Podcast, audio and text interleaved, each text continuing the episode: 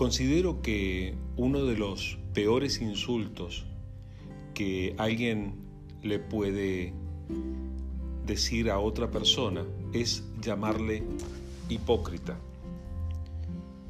¿Entiendes lo que es ser hipócrita? ¿Entiendes el significado de la palabra?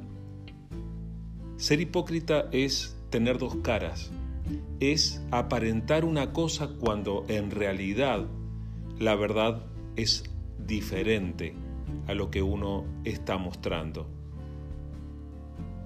Y yo creo que a ti no te gustaría que te llamen hipócrita o que tú te sentirías ofendido si en algún momento alguien te llama de esa manera.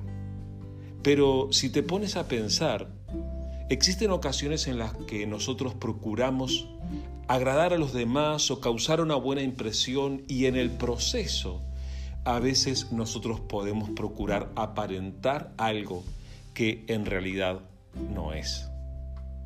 Entonces en ese sentido todos necesitamos reconocer que a veces podemos caer en la hipocresía. Hay algo en lo que yo quiero pedirte por favor que jamás caigas en la hipocresía y eso es en cuanto a tu relación con Dios. Hay cosas que son bien personales, bien íntimas para cada uno de nosotros. Nuestra relación personal con Dios, eso de conectarnos directamente con Dios, es algo que es muy profundo, muy íntimo de la persona que busca a Dios. Y en eso uno tiene que ser cuidadoso de hacerlo con la motivación correcta. Hoy quiero recordarte estas palabras que Jesús dijo en el Sermón del Monte. Están escritas en el Evangelio de Mateo capítulo 6, versículos 5 al 8. Jesús dijo esto, cuando oren, no sean como los hipócritas, porque a ellos les encanta orar de pie en las sinagogas y en las esquinas de las plazas para que la gente los vea. Les aseguro que ya han obtenido toda su recompensa. Pero tú, cuando te pongas a orar, entra en tu cuarto, cierra la puerta y ora a tu Padre que está en lo secreto. Así tu Padre, que ve lo que se hace en secreto, te recompensará.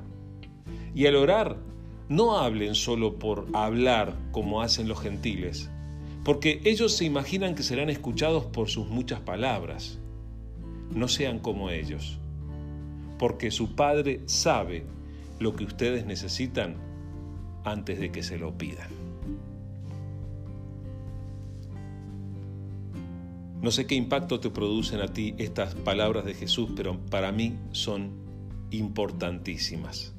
Jesús nos alienta a cultivar una relación con Dios. Es más, Jesús es quien nos conecta con Dios, habiendo entregado su vida, derramado su sangre, para que tú y yo pudiéramos tener acceso a la propia presencia de Dios. Pero aquí nos dice que cuando nosotros lleguemos a orar a Dios, no lo hagamos como los hipócritas. Jesús ha sido bien claro, bien directo, bien fuerte con sus palabras y nos alienta a cultivar una relación auténtica, verdadera con Dios. Lo que nos está llamando es a cuidar nuestra motivación. Escucha, no trates de cultivar tu vida espiritual con la segunda intención de agradar a alguien más o de quedar bien frente a otros. No vayas a la iglesia para que los demás que te ven ir tengan un buen concepto de ti. Hazlo porque buscas a Dios sincera y profundamente. De nada vale que tú hagas las cosas simplemente por cultivar una buena imagen frente a los demás. Mira lo que Jesús nos invita a hacer. Tú, cuando te pongas a orar, entra en tu cuarto, cierra la puerta y ora a tu Padre que está en lo secreto.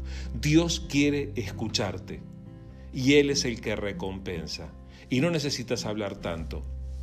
No es por tus muchas palabras que Dios te va a escuchar, sino por el amor que te tiene. Así que háblale con toda sinceridad y dile lo que hay en tu corazón. Dios te va a escuchar.